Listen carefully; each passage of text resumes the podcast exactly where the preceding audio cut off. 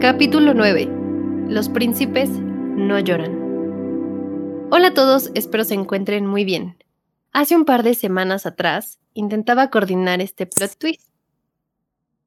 Hoy, de invitados, están Me contó un amigo, un gran podcast con video y todo en YouTube. Vayan a verlo si pueden. Tenemos a Fer Nucamendi en la cabina digital del lado derecho. Fer es comunicólogo, productor musical y tiene un gran currículum en esto de la vida. Y del lado izquierdo tenemos a Rix, Ricardo, que también es comunicólogo, creativo y conductor de la vida. Y también ambos son fundadores de Zona Backline, nuestro patrocinador y jefe. Señor patrón, le decimos acá. ¿Qué les parece si me ayudan a presentarse? Hola, ¿qué tal, Dani? Eh, yo tomé la palabra, Rix. Ahorita te doy a ti la palabra, no te preocupes. Ok, como siempre. Muchas gracias por la invitación, Dani. Este, muy feliz. Yo, es mi segundo podcast ya contigo, o sea, el segundo plot twist en el que estoy presente. Rix es el primero y pues a mí ya me conocen los que lo escuchan. Muchas gracias por la invitación, así que cedo los micrófonos al buen Rix. Ah, pues muchas gracias. Creo que es la mejor introducción que nos han hecho en la vida, en cualquier entrevista que nos hayan hecho, bueno, presentado juntos, te voy a aclarar. Y oye, ¿por qué yo no he estado? A ver, cuéntenme. Esa es una, ¿no? Y muchas gracias, Dani, por la invitación a Plot Twist. Muchas gracias. Atendiendo tu pregunta de por qué no te habíamos invitado, me voy a regresar al intro donde hace un segundo comenté que semanas atrás estaba intentando coordinar este plot twist no, pero porque yo no, yo no estuve en, eh, cuando estuvo Fer anteriormente ah, o en otro fue, tema. Fue el piloto, ¿no? A eso me refería. Fue el pilotillo. Entonces se hizo aquí como la invitación. Digo, para que la gente sepa, el Zona Backland siempre es de dos y siempre vamos juntos. no puede ir uno sin el otro. Exacto, pero muchas gracias, Dani, por la invitación. En verdad espero no sea la última. Híjole, Depende, de, lo que cómo deportes, dice. Depende de lo que tú digas en este podcast. Sí, ya sé. Muy bien. Espero que ya hayan ustedes dos escuchado el programa y que sepan de qué va. Sin duda. Claro.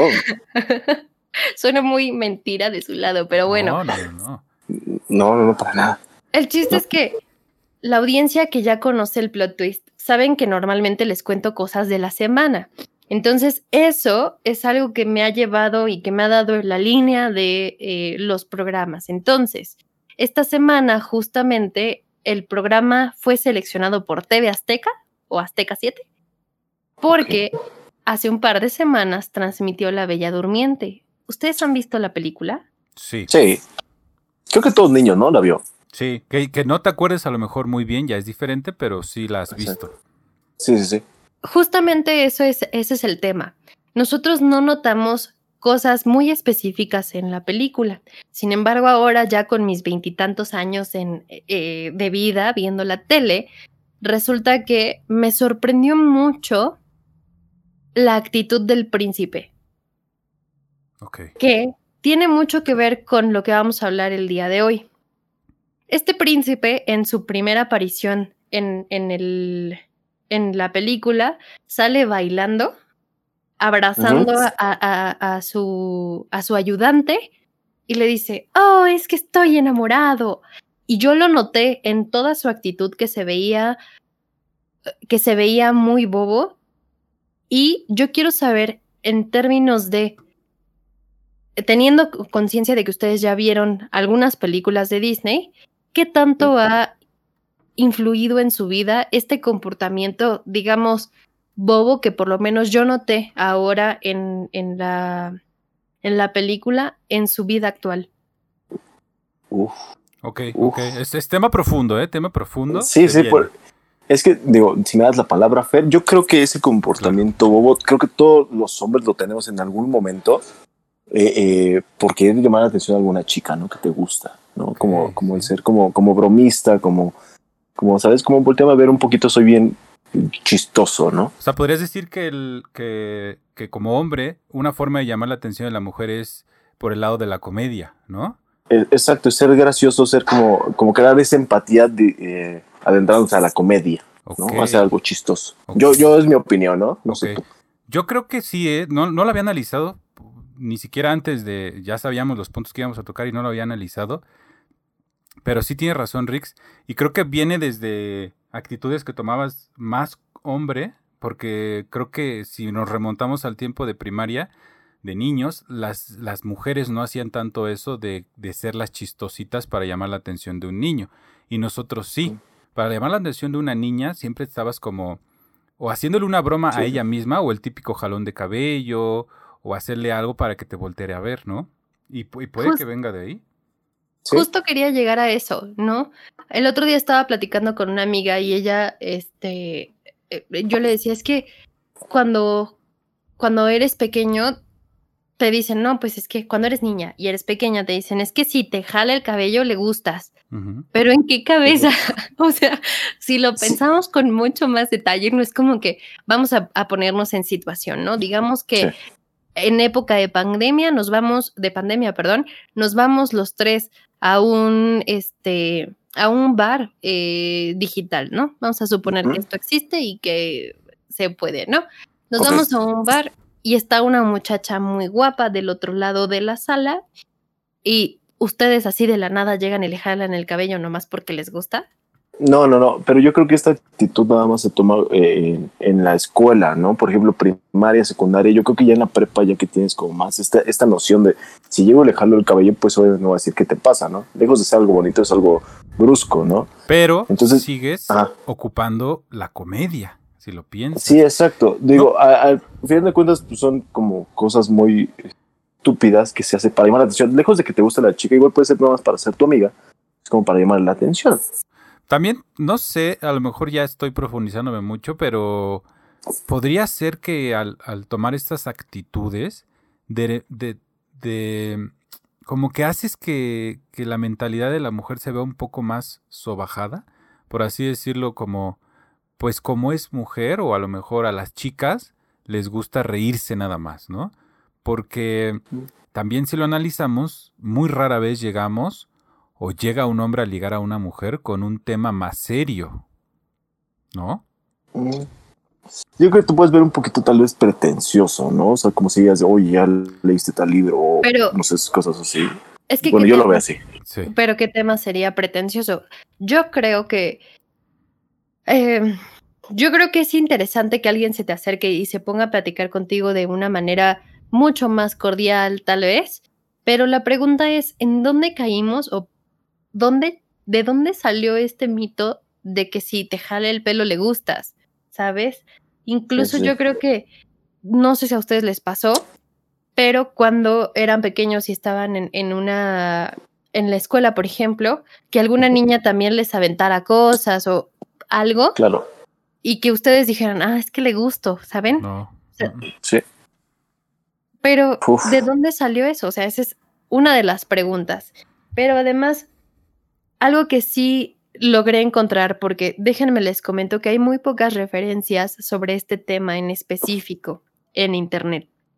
Pensé que iba a haber más, pero una de esas referencias que me encontré es que en el análisis general de eh, los príncipes se ha notado que tienen muy poco diálogo, porque inicialmente es justo, justo bien a lo que comentas, Fer, entonces estamos acostumbrados a tener poco diálogo para poder gustarle a alguien, porque a las mujeres no les gustan listos, tal vez, ¿no?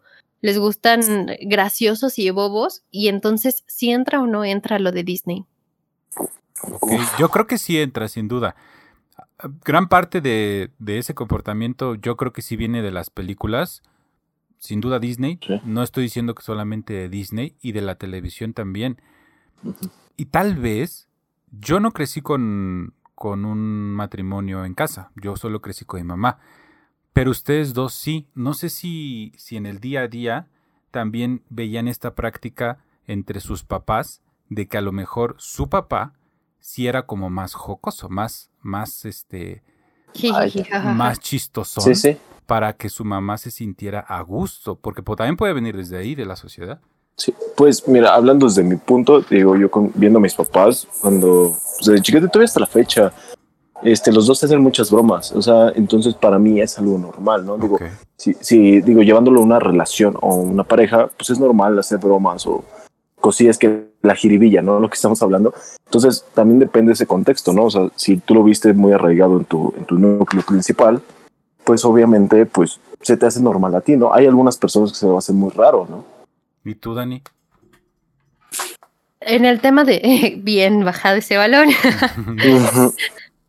en tema de, eh, de los padres, creo que sí, mis papás en algún punto jugaban, pero también ellos tenían una relación, creo, un poco seria. O sea, eran muy formales, creo, entre ellos.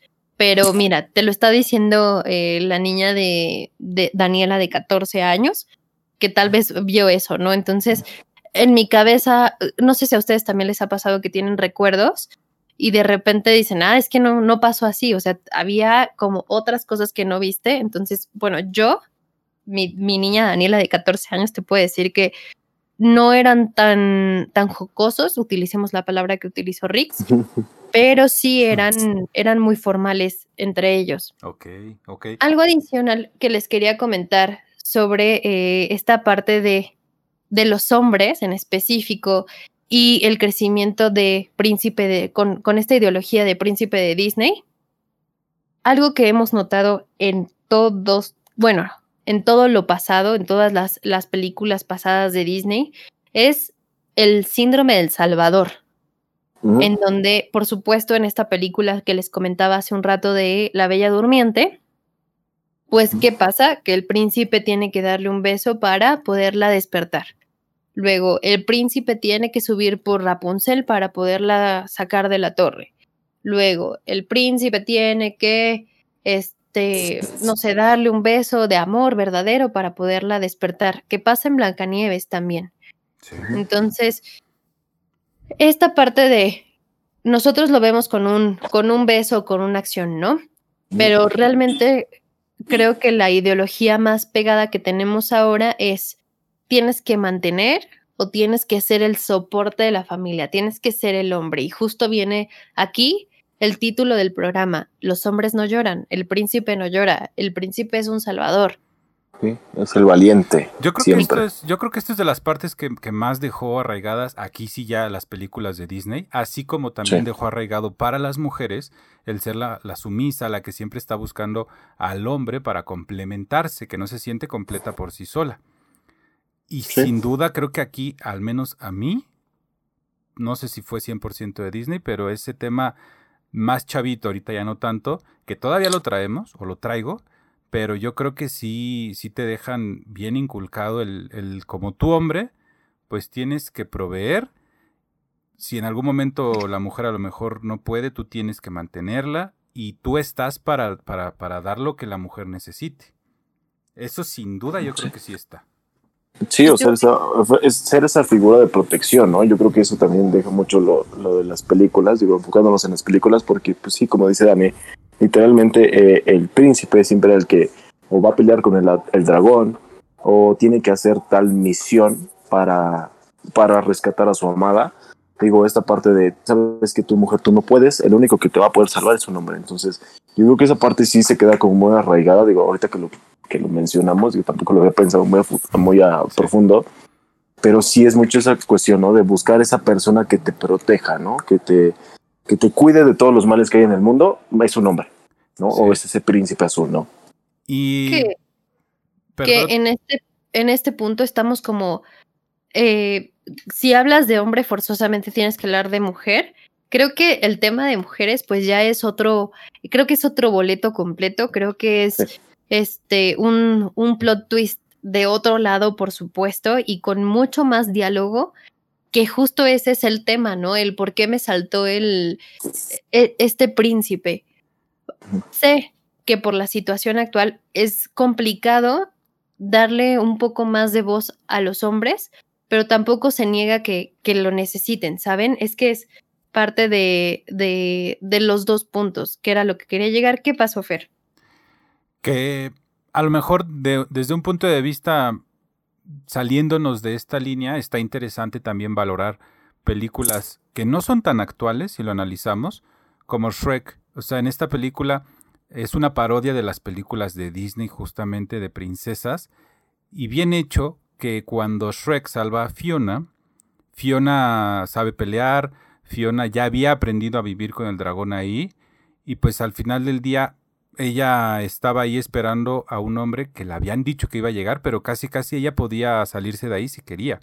O sea, desde creo que es del 2002 esta película, DreamWorks, que es el estudio que la hace, como que ya traía esta mentalidad, digamos, adelantada a su época o más igualitaria, en donde la mujer, como Shrek, pueden ser los dos fuertes porque después ella salva a Shrek de, Robin Hood, que querían robarle y todo esto. Creo que esa es la escena más simbólica en donde se demuestra que, la princesa no necesita al, príncipe, a Shrek en este caso, sino al contrario, ¿no? O sea, está interesante a lo mejor analizar esta parte.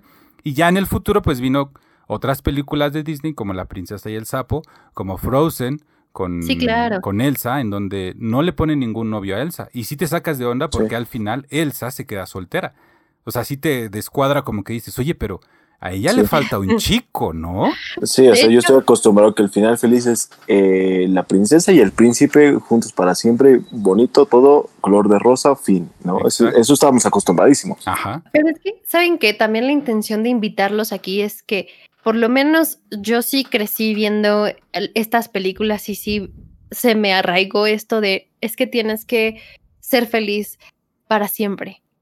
¿No? y, es más, la película termina en que Aurora y el príncipe se casaron y tuvieron y vivieron felices para siempre. y es como de. Mm, ah, pues. O sea, perdón que te interrumpa, Dani, pero es como el inicio de, el inicio de Shrek. Shrek arranca la, la hoja del libro justo en la frase de y vivieron felices por siempre y se burla de ese final. Sí, que eso nunca pasa. Eso nunca pasa, exacto. Es como que DreamWorks estaba en el futuro, es lo que quiero llegar a decir. ¿Eh? Sí, pero, pues o sea, este, este punto en específico de vivieron felices para siempre. Sabemos que ya tenemos, pues, nuestros años, ¿no? Ya, ya hemos tenido varias pareja. El tema es, ¿hasta dónde creen que este, esta mentalidad de vivieron felices para siempre y esto que hablábamos del Salvador, el proveedor, influye o ha influido en sus relaciones? Ok, ok. Uy, eso también está muy profundo.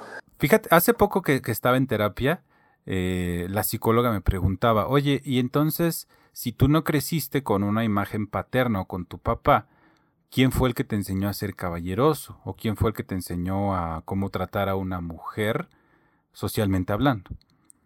Y yo le dije, pues nadie. En realidad, pues ahora sí que, pues al final del día era por lo... Y mi respuesta fue, pues yo creo por las películas, ¿no? Porque ahí te enseñan a que el hombre tiene que ser caballeroso, tiene que abrir la puerta del coche, tiene que ceder el asiento y también la sociedad.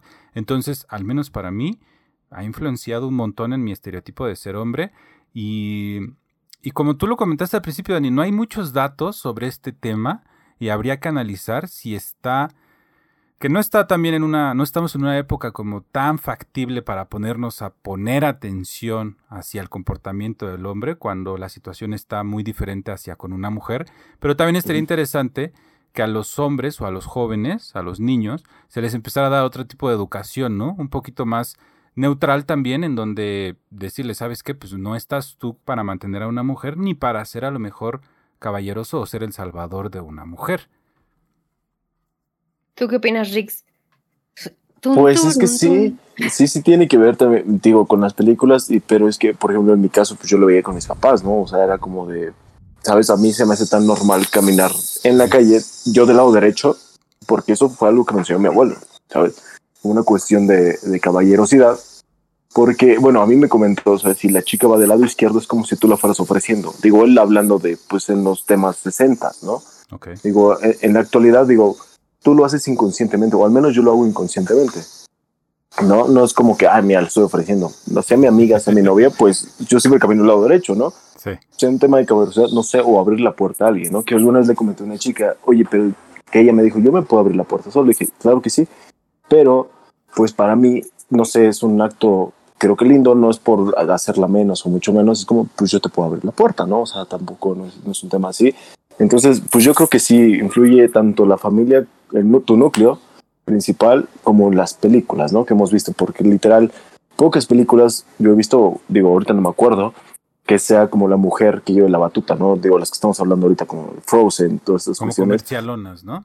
Exacto, pero alguna otra que yo recuerde ahorita, pues la verdad no. O sea, les iba a decir de Moana, pero pues Moana también tiene esta, esta parte del, del chico Que la ayuda al eh, final. Maui, exacto, que es como, ay, sin ella, sin él no hubiera podido hacer todo lo que hizo, ¿no? Entonces, Yo creo que la princesa y el sapo sí, ¿no? sí, Sí, Esa sí. sí, también desde cambiar estereotipos, todos que estaban muy marcados también, ¿no? De las princesas, ¿no? Sí. Blanquitas, siempre. Ah, también, sí, tienes razón. Que eso es, que yo creo que por eso causó mucho revuelo, ¿no? La princesa del sapo, porque era como la, la única princesa que es la morenita, la prietita. ajá. Sí. Justo ese es el tema también con esa película, ¿no? Que justo la princesa que tiene que trabajar, pues, ¿cuál es? ¿Cuál va a ser? Sí, es cierto, no había analizado. Y ella ¿eh? dice, yo no quiero un príncipe, yo quiero trabajar y tener mis cosas, ¿no? Lo cual es de una mentalidad actual, es como pues, lo que se está viviendo, ¿no? Que por eso fue muy cuestionada, ¿no? Por si es una princesa no debería de trabajar, ¿no? Y ella tiene todo, ¿no? Que es lo que nos vende Disney, ¿no? Eres una princesa, ya tienes Ya nada dinero, más te por falta así el decirlo. hombre, ¿no? Exacto, ¿no? Es como de, pues antes la, así era, ¿no? Si no tienes un hombre, pues no puedes ser una mujer completo, ¿no? Entonces, Exacto, esa es la sí, frase. estos temas, uf, Esa es la frase. Si no tienes un hombre, no puedes ser una mujer completa. Les voy a contar una anécdota, ok. porque como ya saben, aquí también se cuentan anécdotas. Claro. Uy, Que me sí me gustan. No, fíjense, eh, normal el- normalmente el formato tiene como una anécdota más una confesión, entonces justamente está relacionada con estas dos cosas, ¿no? Ok. Por un lado, está eh, en la casa de un muchacho al que visito a menudo. Resulta que este, su mamá pone los, las tazas hacia arriba. Y entonces un día se me ocurrió poner la taza hacia abajo y él me dijo, no, pero volteala. ¿Pero por qué la voy a voltear? Le pregunté. Y entonces él me dijo, es que aquí mi mamá las voltea hacia arriba. Bueno, ¿y por qué las voltea hacia arriba? Y entonces me dijo, pues no sé, así yo estoy acostumbrado, ¿no? Y entonces, así, corte A, llega su mamá. Oiga, señora, ¿por qué usted pone las tazas hacia arriba? Y la señora me contestó, muy segura, es que si no se pegan en el mueble. Y entonces creo que eso pasa también con la caballerosidad, ¿no? Porque justamente este ejemplo que tú decías de ¿qué pasa si yo le digo a la muchacha, tú vete por adentro de la calle? Pues en realidad, ¿por qué se hace? Saben, o sea, el, el ejemplo más tangible que tengo de esto es el salud. Resulta que allá hace unos muchos años, en una época de pandemia, no podían controlar este, la enfermedad. Y entonces el ironía, Vaticano ¿no? dijo, sí, justo. Y el Vaticano dijo, ahora todo mundo se va a decir salud. Entonces, salud, por ejemplo, en inglés es God bless you, ¿no? El completo, que Dios te Sí. bendiga. Y aquí es salud que está relacionado, o sea, nosotros ahora no lo entendemos, pero está relacionado a que el Vaticano dijo esto porque teníamos que tener a Dios presente para que nos, nos pudiéramos curar pronto, ¿no? Y ahora no sabemos el origen de esto, pero lo hacemos y si no lo hacemos, entonces nos parece grosero. Y quiero llegar a este punto de la confesión del programa, que tiene que Uy. ver mucho con la, con la caballerosidad, que era como el inicio de esto que les comentaba. Resulta que a mí sí me pasa que me da hasta me, me da mala espina que una persona, que un hombre sea caballeroso conmigo. Ok. Porque es como, no soy inútil. ¿Por qué me estás tratando como si fuera inútil? O sea, sí, me pasa, sí me pasa eso como, es que justo que yo eh, crecí muy allegada con mi papá y entonces él me decía, tú puedes, tú puedes. Y entonces en mi cabeza era como, claro, yo puedo, yo puedo hacerlo sola, yo no necesito a nadie. Y entonces llega alguien y me abre la puerta y es como de, ¿por qué me estás abriendo la puerta? ¿Qué quieres? ok. ¿Qué Sí. quieres? Y, y algo que sí me ha llegado a pasar por la cabeza es como, no sé, en el camión, ay, primero las damas. Y es como de que te pasas y, y lo primero que pasa por mi cabeza es, este pendejo me quiere ver las nalgas. Es lo primero que pasa por mi cabeza. Y bueno, ahí están las dos. ahí está la confesión del capítulo. Pero está interesante porque ahí, tú estás mostrando este lado en el que a ti no se te educó tanto como a una princesa. ¿Estás de acuerdo? Sí, O sea, a ti se te Eso es más valerse por ti misma. Exactamente. Y ahí está como estas partes de la sociedad que no te cuadran, ¿no? Justo de lo que estamos hablando. claro. Y bueno, cuéntenme, ¿ahorita ustedes se siguen sintiendo responsables por mantener y proteger a su pareja? Yo sí un poco, sí todavía, o sea, es algo que para mí es muy difícil quitármelo, o sea, creo que puedo lograrlo, pero, o sea, como la sociedad nos lleva y, todavía siguen con estas, estos pensamientos y prácticas, está muy difícil, entonces sí, yo sí. Sí, igual, yo también digo, este, a final de cuentas, pues no sé, es algo que traigo como muy arraigado desde, desde mis papás. Entonces digo, que me diga una chica, sabes que no me abres la puerta, así es como, creo que hice algo mal, cuando creo que no hice nada mal, ¿sabes? Sí. Digo, o sea, mi, intención no es como, sabes que no te quiero faltar el respeto, que eres menos que yo, pero simplemente, pues eso me habían enseñado. Digo, es cuestión de aprender a vivir, digo, en la actualidad con estas cuestiones, digo, que sé que son las mujeres completamente eh, capaces de hacer las mismas cosas o de valerse por sí mismas, pero digo, aquí es donde yo siempre he tenido como este conflicto, ¿no? Eh, si yo soy como caballeroso, hasta qué punto es bien visto ser caballeroso o qué cosas son bien vistas y qué cosas pueden ser mal vistas. Digo, por ejemplo, esto que dices de que luego algunos, algunas personas o algunos hombres le dicen a las mujeres, no, pase tú primero para verles el trasero. Pues es algo que pasa. Y digo, lo hemos visto, yo lo he visto con mi hermana, ¿no? Digo, luego a veces voy más atrás de ella en el metrobús y se sube antes y yo veo que pues, algún güey está viendo el, trasero. Y es como de, güey, ¿qué, qué, te, pasa, güey? ¿no? Yo ya me acerco a mi hermana para que vea pues, que no, vaya, no va sola, ¿no? Digo, porque sé que mi hermana pues está muy chiquita y es muy frágil. Y digo, por más que yo le diga, sabes qué, defiéndete, ella no, a ella no le gusta esa cuestión como de, pues, de pelearse o hacer algo, ¿sabes? Es como de, ay, no, me está viendo ese güey y me voy del otro lado, ¿no? que es lo que muchas personas o algunas mujeres hacen. Digo, a mí también, digo, si veo un vato que me está viendo feo, es como me va a saltar, me voy del otro lado, ¿no? Una cuestión así. Entonces, ¿hasta qué punto está bien visto cierta caballerosidad? ¿Qué cosas de la caballerosidad de antaño, porque al final de cuentas son de antaño, están bien vistas? O ya rayan en lo de, oye, ¿sabes qué? ¿Te, ¿Me quieres hacer menos? Ahora. Sí, entonces, dime. Se me ocurrió ahorita que estabas hablando, Rix, que a lo mejor, bueno, que estamos hablando de este punto, que puede ser que, en un pasado, en, no sé, en los 50 o en los 40 o hasta antes, a lo mejor la sociedad de, de hombres, los, los, los varones, a lo mejor no había, había un 1% de educación hacia con las mujeres, por lo que la sociedad empezó a, a obligarlos a ser más caballerosos o respetuosos, muy parecido a lo que está pasando ahorita con el feminismo, y que por eso es que hubo este, estos comportamientos tan drásticos para que tuvieran que modificar su comportamiento para un futuro y esto que vivimos es el resultado de, de, pues de ese comportamiento o de esa obligación de hace años, ¿no? Porque si analizas las películas mexicanas muy viejas o, o, gringas, a la mujer ahí se le hablaba con groserías y hasta la golpeaban, ¿no? Entonces, a lo mejor esto fue como una solución a ese maltrato excesivo y sin justificación hacia las mujeres, ¿no? No lo, no lo había puesto a analizar hasta ahorita, ¿eh? Y es que históricamente, o sea, que justo es, no me quiero meter, les digo, porque históricamente sí hay mucha tela de dónde cortar sobre el feminismo. Entonces, históricamente a la mujer siempre se le ha sobajado, pero no me quiero meter en ese tema. Entonces, lo que sí les quiero preguntar ahora es, que justo viene al tema que, comentaba Fer sobre el reflejo de la sociedad en la televisión. Una pregunta que a mí eh, me viene muy a la cabeza casi siempre que veo televisión y telenovelas y cosas de esas, que no lo hago a menudo, pero sí llega a pasar, es, ¿qué fue primero? ¿El huevo o la gallina? Con esto me refiero a, ¿qué fue primero? ¿La sociedad machista y el reflejo de ella en la televisión o la educación a través de programas populares de cómo, cómo, debe, de, cómo debe comportarse una mujer y un hombre.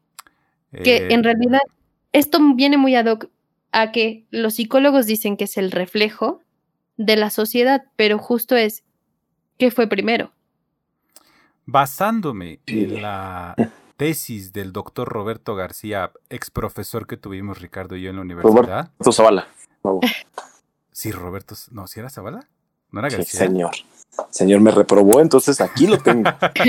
bueno, pero él tiene una tesis justamente sobre cómo el cine mexicano de antes influenció el comportamiento machista en la sociedad mexicana. Ya habría que ver en otras sociedades, pero hablando de la nuestra, él comprobó que sí, pone ejemplos de películas, justo de lo que hablaba, en donde a la mujer se le hablaba con groserías, se le pegaba, el típico hombre que llegaba a la casa y su comida tenía que estar servida y si no, se emperraba. El hombre que todo el tiempo estaba enojado, el hombre que llegaba y tomaba alcohol todo el tiempo o el hombre borracho. Entonces yo creo que primero fue la imagen de la, de la televisión o los contenidos audiovisuales de esa época lo que llevaron a que las sociedades se comportaran como se comportan ahora. Sí, yo igual. Este, lo que dijo mi compañero. Eh, lo que dijo el señor, este es correcto. No, sí, y justamente ayer estaba hablando con mi hermana como de un tema así. Eh, estamos hablando como de, ¿te acuerdas de humores? Los comediantes hacían muchos chistes muy machistas. Sí, sí, sí, sí. ¿Sabes? Y pero yo, yo le decía, sí, y lo, lo, lo más cabrón es que en la gente, porque era como un programa en vivo, era como, no sé, como que ibas, tomabas tu, tu copa y ahí estabas, ¿no? Disfrutando del show. Que se veía el despiporre sabroso. Esa, el despiporre, exacto. O sea, había mujeres y hombres y todos muertos de la risa, ¿no? ¿Por qué? Porque, o sea, todos los chistes o los que se llegan a hacer chistes, pues se basan en las vivencias cotidianas, ¿no? Por eso nos da risa. Es como, ah, sí, cierto, y te identificas. Entonces mucha gente se reía de muchos chistes machistas porque era como de, ah, sí, cierto, yo lo vi, yo lo he visto o lo he vivido y no lo veían mal. Entonces sí, yo también estoy de acuerdo de que la, la televisión fue reflejo de la sociedad. Sí. Que lo incentivó. Exactamente. Sí. O sea, Fer dice que lo incentivó y tú dices que fue el reflejo, o sea, la sociedad ya estaba y nosotros, bueno, y se reflejó en la tele. Yo, yo creo que lo catapultó más. Ok. ¿Sabes? Sí. Yo creo que eso fue como, porque fue como de, ah, mira, entonces como le estoy viendo, eh, no lo normalizas.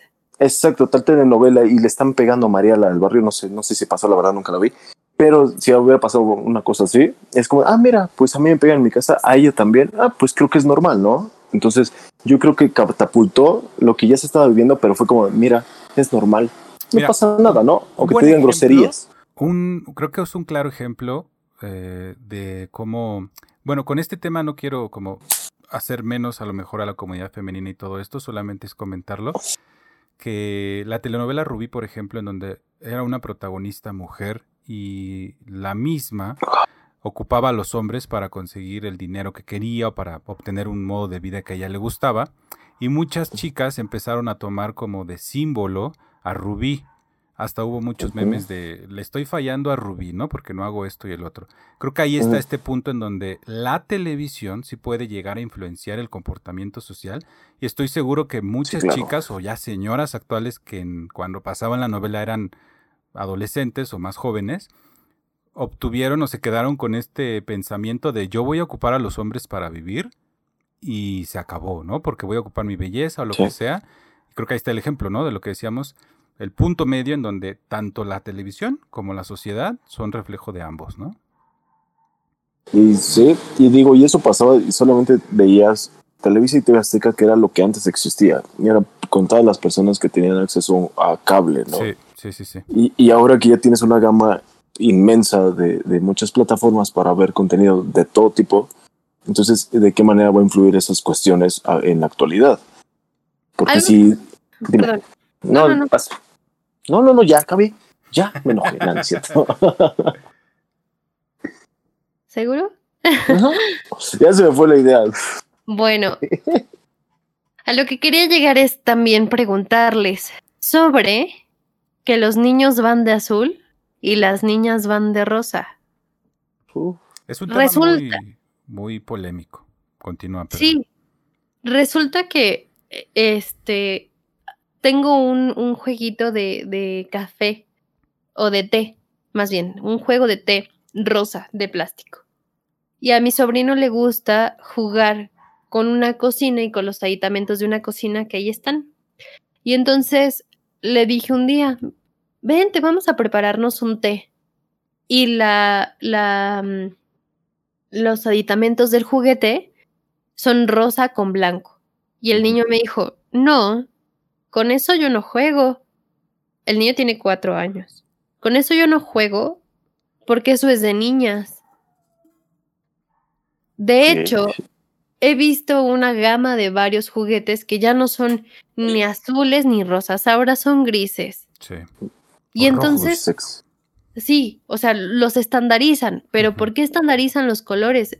No tendría que suceder eso, ¿saben? O sea, de hecho, cuando nosotros decimos el color rosa, estamos hablando de un color masculino, no femenino, no es la rosa. O sea, Sí. no es la color rosa, es el color rosa. Los, en mi, desde mi perspectiva, es Sí. que los colores no tienen sexo.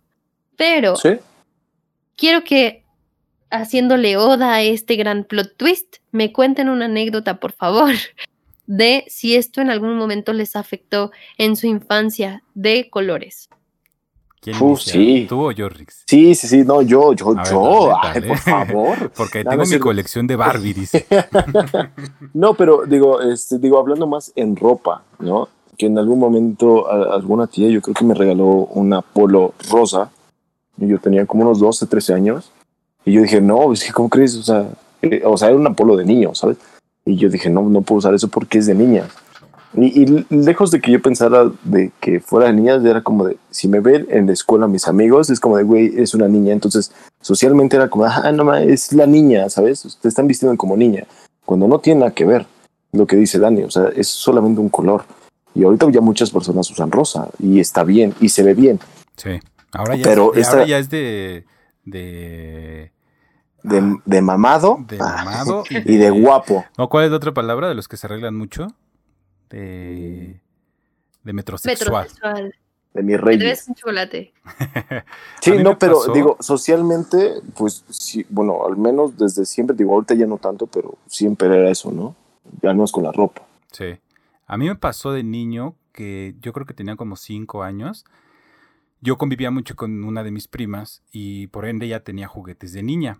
Y yo un día quise jugar con ella con sus juguetes. O sea, creo que tenía muñecas y tenía como cositas, como, como platitos y todo esto. Y una de mis tías, la mamá de mi prima, le dijo a mi mamá, oye, ¿por qué Fer está jugando con eso? Y yo escuché y mi mamá le dijo, pues porque quiere, porque le gusta. Y después... es un juguete. Ajá, exacto. Y después yo le dije, oye, pues a mí me gusta jugar con eso. Y de- me acuerdo que desde ese entonces para mí era como, pues no tiene nada de malo, eso no quiere decir que yo sea una niña. Y le dije a mi mamá, yo no lo veo nada mal.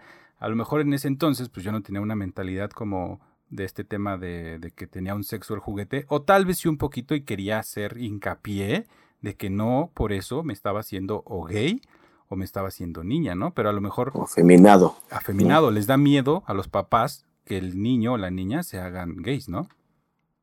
Yo, yo creo que.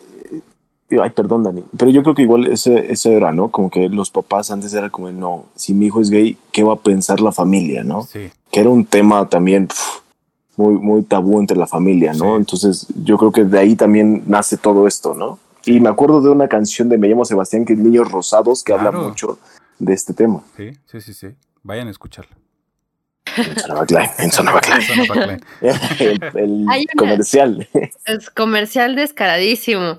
A mí lo que me pasó es que yo siempre he sido muy necia, ¿eh? si algo les puedo decir. Pueden preguntarle a mi familia, pueden preguntarle a cualquier persona que, que esté cerca de mí, pero a mí me pasó que estaba en la primaria y resulta que una niña me dijo, no, es que si no te, ¿cuál es tu color favorito? Y yo me quedé pensando, yo no tenía ningún color favorito. Y me dijo, pero te aviso, que si no es el rosa, no te puedes juntar con nosotras. Y yo así de, "Oh, pues mire, es el azul. y se Sí. vol- te tiró el micrófono y se fue. Sí, Sí, entonces, sí. Ese fue como el primer contacto que yo tuve a esto de, de las cosas rosas y las cosas azules. Y completando esta, esta anécdota que les decía de mi sobrino, fue como, lo tuve que jalar, bueno, no jalar, le dije, bueno, mira, vente, vamos a, a preparar el té y yo, y tú y yo jugamos, ¿va? Sí, y ya. O sea, O sea- si, no si no estabas tú, niña, no jugaba, ¿no? No, pero además procuré decirle justo eso que pienso, o sea, que tú tengas un juguete que es color rosa no tiene nada que ver con, o sea, con, mm, obviamente es un niño pequeño, ¿no? Sí. Pero es la manera también en cómo le expresas, o sea, es Sí. como, ¿por qué vas a hacer de algo bueno, lo vas a tratar como un tabú? Entonces fue Sí. como, es solamente un color y es un juguete, vente, vamos a jugar.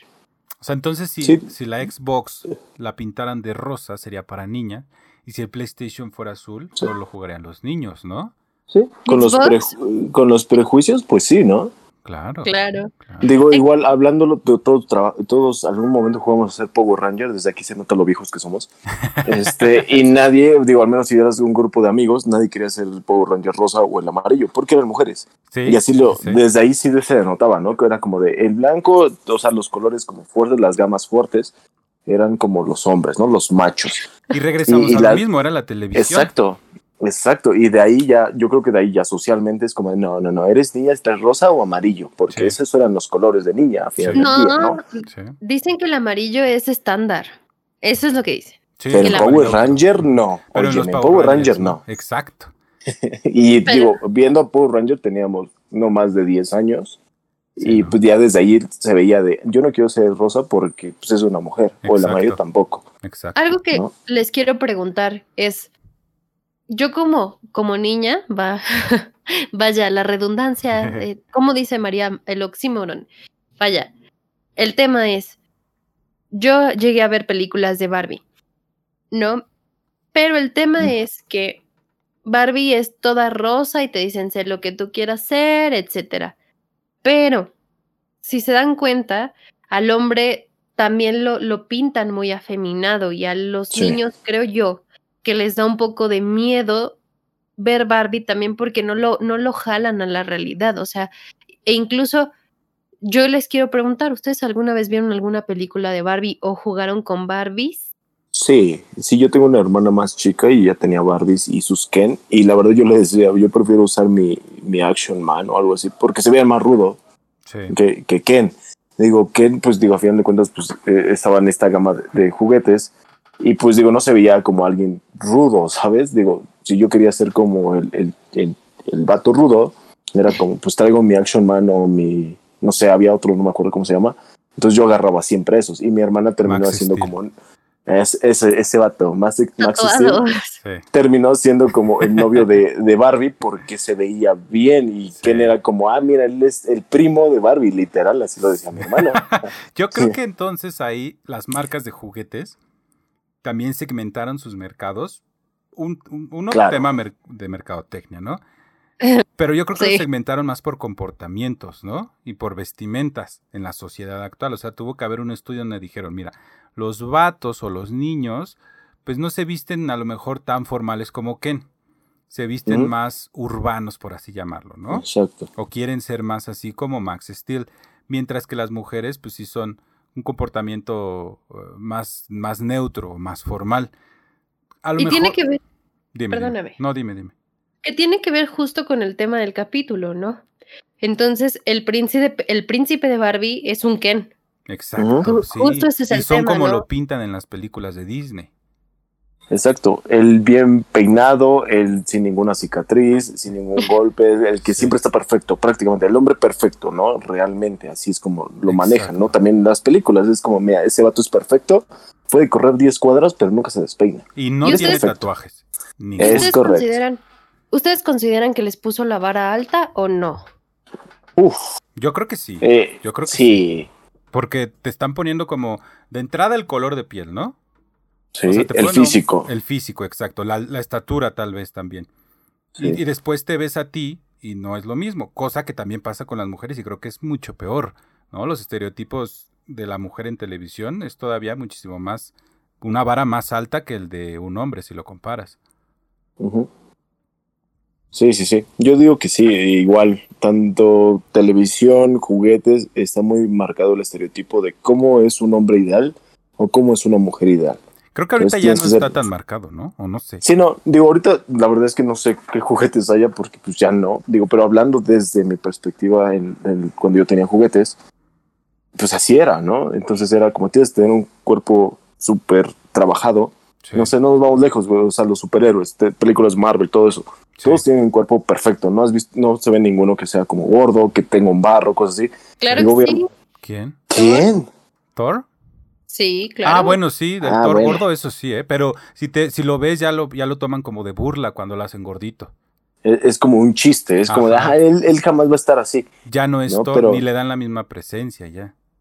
Exacto. Entonces ya su nivel como de del vato más rudo, ahora en esa película lo bajaron como, ah, mira, ahora es el que el temeroso, el que le den miedo, el que El ahora es como una persona, una persona normal, ¿no? Que tiene como miedos reales de una persona real. Exacto. Cosa que un superhéroe pues nunca tiene, o sea, ¿sabes? Ujú. Es como de, se puede estar muerto de tristeza un Batman, pero nunca engorda, ¿no? Sí. Entonces es como de, oye, eso pues digo, socialmente y en la vida real pues no pasa, ¿no? Si tú caes en alguna depresión o bajas mucho de peso o subes mucho de peso, ¿no? Sí. Algo que está muy relacionado a este tema es que, y que viene ad hoc con el título del programa, es que los príncipes no lloran. Uf, Y entonces, eh, justo es esta cosa, esta imagen de la percepción, que ya en muchos otros plot twists lo habrán escuchado, pero está este tema de que un hombre no llora. De hecho, está... Muchos eh, antifeministas lo utilizan como un argumento, a mí me parece un poco falaz, pero que el hombre tiende a fallecer más por paros cardíacos que las mujeres. Y eso lo relacionan mucho Mm. a el, al, al estado anímico que tienen los hombres y el permiso que tienen o no de comportarse como seres humanos ante una sociedad.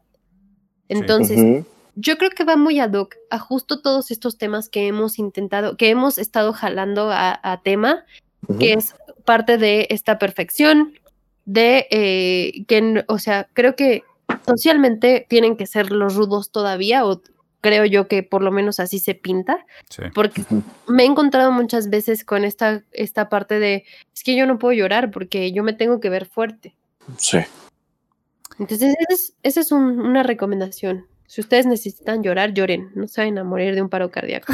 Pues, Sí, sí, sí. No, y también yo creo que tiene que ver también con el estilo de vida que tiene un hombre, ¿no? Si un hombre por lo rural siempre está lleno de excesos, ¿no? Como, como lo comentaba Fer, a, a veces creo que las mujeres tienen como ese estilo de vida como más precavido o, o saben que tal vez algo, si fuma mucho o si toma mucho, le va a hacer daño. Un hombre es como, ah, me vale madres, ¿no? Digo, yo creo que también va relacionado un poquito a eso, ¿no? Como los estilos de vida que, que manejan, ¿no? Sí, con la rudeza. Yo creo que va de la mano con la rudeza, ¿no? Como que al hombre es, como un, un árbol y ese güey aguanta un Sí. montón, ¿no?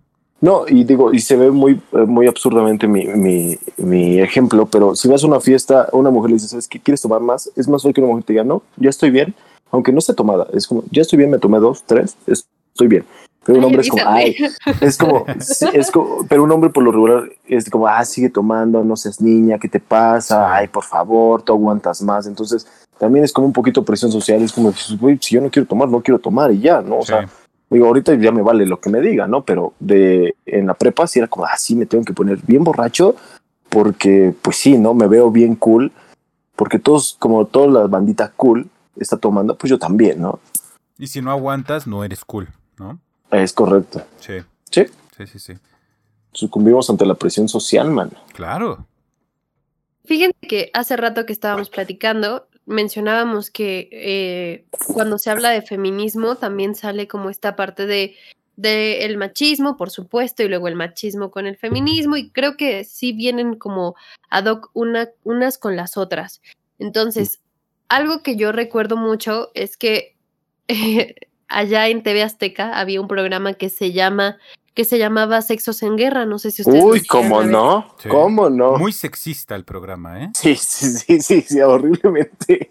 Pero además, ahora lo pienso y digo, Jesús de Veracruz, o sea, era, o sea, ¿qué está pasando con esto que no podemos, no podemos ser, no, no podemos ser como estándar, ¿saben? O sea, o es sexista o es machista, entonces creo que no se ha podido llegar a un punto estándar, porque justo es que eh, en, la, en la pelea feminista salen otras personas y hacen argumentos, como les comentaba, medio falaces, y ellos a- agreden a, a través de otros argumentos que no van en ese momento, ¿no? Entonces, Sí, sí. es como, es que yo no estoy negando que eso exista o yo no estoy negando que eso pase, solamente te pido que me escuches porque no me estás escuchando. Entonces, Sí. creo que, por ejemplo, ese, ese tipo de programas, que por lo menos a mí me dejó muy marcada y siempre me pregunto qué estaba viendo yo en esa época o qué estaba pensando. Sí.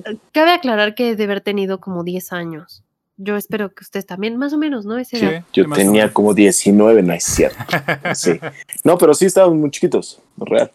Pero ¿en qué momento se volvió eso un, un tema social, ¿saben? O sea, ¿en qué momento México o el mundo se convirtió en un sexos en guerra eh, a la décima potencia?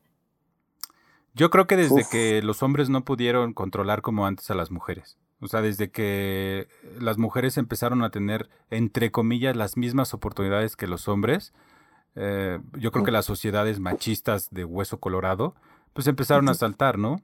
A lo mejor muy parecido. Lo podría comparar un ejemplo más tangible a la política. Cuando un gobierno de derecha o izquierda eh, toma el poder, pues la oposición siempre empieza a generar como eh, chismes y, un montón de cosas. Es como qué pedo se nos está yendo el desmadre, ¿qué hacemos? Yo creo que los hombres, como al final ha sido siempre, como ya la palabra famosa, el patriarcado, pues dijo, no, ¿cómo crees? Entonces pues empezaron a decir, nosotros somos mejores. Y las mujeres decían, no, nosotros somos mejores. Entonces yo creo que también viene desde ahí, desde el, de, de esta parte de hace muchos años en donde el control lo tenían los hombres y se les fue empezando a ir de las manos. Y, y ahí empezó la guerra de los sexos. Sí, y nosotros también lo veíamos tan normal porque era muy común que en educación física fuera como los hombres con los niños contra las niñas, ¿va? Y van a, iban a correr de aquí para allá. Digo, había veces que pues, algunos los hombres perdían.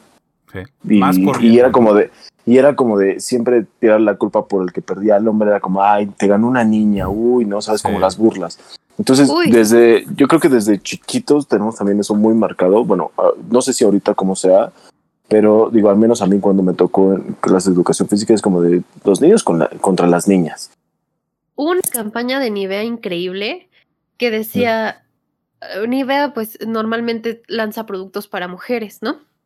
Y entonces eh, hicieron, o sea, estaban como en un casting y le dicen a, las adolescentes, corre como una niña y empiezan a correr un poco bobas, porque y luego le, les dicen, mira, te voy a enseñar cómo corre una niña. Corre como una niña. Y una niña corriendo, pues obviamente te dicen, corre como una niña. ¿Qué me estás pidiendo? ¿Qué cosa tan tonta me estás pidiendo? Pues que corra común y corriente porque soy una niña. Claro. ¿Qué esperarías, no? Entonces, ¿en qué punto se volvió como este, este tema de, de discriminar a las mujeres o, o sobajarlas, ¿no? Pero bueno, yo quería, y más bien el, punto y el objetivo de este programa, en esencia, era poder escuchar de, viva voz de un hombre, en este caso dos. De uno dijo, nada más yo, Fernando. Gracias, es cierto. Bueno, quería platicar con ustedes de la perspectiva que se tenía y que si a ustedes de primera mano les había afectado el, es el tener o crecer con una con el yugo de Disney, porque como mujeres como mujeres claramente sí y es un discurso que se repite constantemente, como ya vimos, o sea que empezamos a hablar de una cosa y terminamos hablando de otra, pero el tema en esencia era sí como hombres nos ha perjudicado, la respuesta es que eh, desde mi perspectiva es que sí. Fer, nos ayudas con tus conclusiones. Rix, luego nos ayudas con tus conclusiones, porfa. Fernando, estás en vivo, vas. Estás al aire. Estás al aire. pues como conclusión, yo creo que la sociedad día a día, aunque a algunos no les parezca que, es un punto correcto, creo que va evolucionando hacia un buen camino, dependiendo desde dónde lo quieras ver. Como toda la vida ha existido y en la historia ha existido, hay puntos muy extremistas y grupos sociales muy extremistas, pero si lo ves desde un punto objetivo, en donde todos podamos convivir plenamente, creo que vamos por buen camino están empezando a ver tanto como para mujeres, que es donde más hacía falta, y como para hombres también más oportunidades. Eh, con mis amigos y con niños pequeños, como comentábamos hace rato, un ejemplo son las líneas de juguetes que ya no están haciendo tanto la división de hombres o mujeres, en el cine también donde ya se le está dando roles más importantes a las mujeres, películas en donde ya no todo se centra en los hombres, y al mismo tiempo eh, pues papeles de hombres en donde ya pueden ser más sensibles, en donde ya no tienen que ser el hombre que, que está proporcionando a lo mejor siempre el mantenimiento a una mujer o ser el sustento o la razón de existir de una mujer, como los ejemplos que ya pusimos. Entonces creo que vamos por buen camino, solamente hay que trabajar y sin duda alguna en algún momento hay que ser extremistas y si no nos vamos a aprender, ¿no? Como lo puse el ejemplo hace ratito de que a lo mejor hace 80 años tuvimos que ser extremistas en la caballerosidad y que ahora tal vez ya ha sido un teléfono descompuesto que se ha entendido mal o se ha ocupado con otras intenciones, pero creo que es la solución para grandes problemas, ¿no? Wow, toda una cátedra. Nada más Dani preguntó qué tanto te había influenciado Disney. Pero nada más, era, nada más era así, ¿no, man? no, yo creo que sí, al menos, gracias, gracias, gracias, muchas gracias a todo, a todo nuestro foro. Este, yo creo que sí, este, al menos en mi persona sí, sí influyó bastante, tanto películas, eh, programas de televisión, cierto comportamiento eh, y no ver, y no sé, al final del día yo siento que está mal muchas cuestiones que ahorita están tomando o siguen tomando muchas personas, como decías, muy radicales, de que son muy machistas, que es como, pues todos tenemos la misma oportunidad, no pasa nada, y si eres, que eh, si eres caballeroso, pues hacerlo, pero no de una manera que haya un, ahí como una jiribilla, ¿sabes? Como una doble intención, ¿no? Si lo vas a hacer es porque te nace y ya, ¿no? O sea, tanto lo puedes hacer con tu hermana, con tu mamá, como con la chica que te gusta tu amiga, sin alguna intención de trasfondo, ¿no? Yo creo que eso es, eso es lo que ha rompido un poquito lo de el ver que tanto eh, la caballerosidad, porque como decía Dani hace rato, es que no sé si tú qué quieres, ¿no? O, qué, ¿por qué me estás, por qué eres, por qué haces esas cuestiones? O sea, algo, algo quieres de mí, ¿no? O algo quieres obtener. Entonces yo creo que ahí fue como que se está rompiendo esto de, si soy caballeroso, creo que ahora está mal. Entonces digo, ahora ya no sé si está bien o está mal, decirle ciertas cosas que antes para mí eran muy normales, ¿no? Pero ahorita con todo esto que está pasando que vivimos actualmente, entonces nada más hay que saber cómo aprender a vivir actualmente y pues respetar tanto mujer y hombre, somos iguales. Pienso que en ese último punto, Rix, vale la pena mucho tocar base con, dependiendo de la persona con la que estés, sí. este, primero pues preguntar, ¿no? Si eso es correcto o no para la persona con la que estés y bueno, ya tendrás como más eh, flexibilidad ante una respuesta. Y creo que eso pues es un tema social también.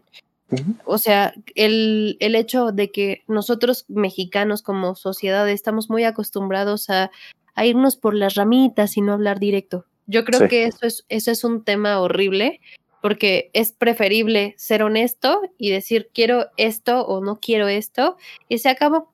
Entonces, para mí, mis conclusiones son, Creo que debemos de buscar siempre llegar a un punto intermedio donde todos nos podamos sentir cómodos. Sé que eso es muy difícil y requiere mucho trabajo, pero este, pues también vale la pena preguntarnos desde mi perspectiva qué sienten ellos o una la minoría que no se encuentra hablando de y agrediendo al, al, al movimiento feminista y siempre con una reserva, ¿no?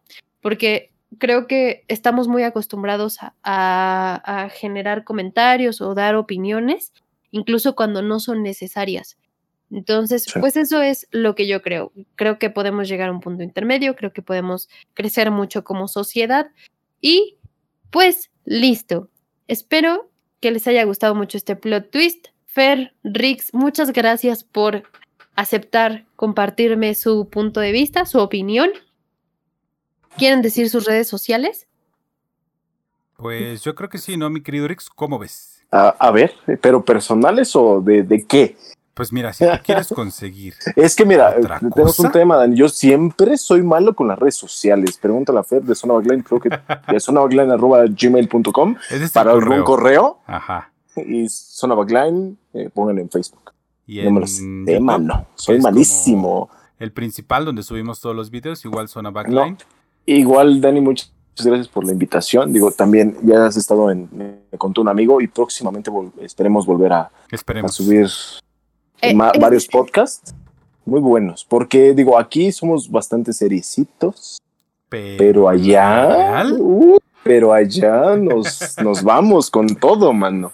Lo que ustedes no saben es que para grabar me contó un amigo, primero te tomas seis cervezas, luego entras a grabar y te tomas otras seis grabando. Exacto. Y ya estamos bien.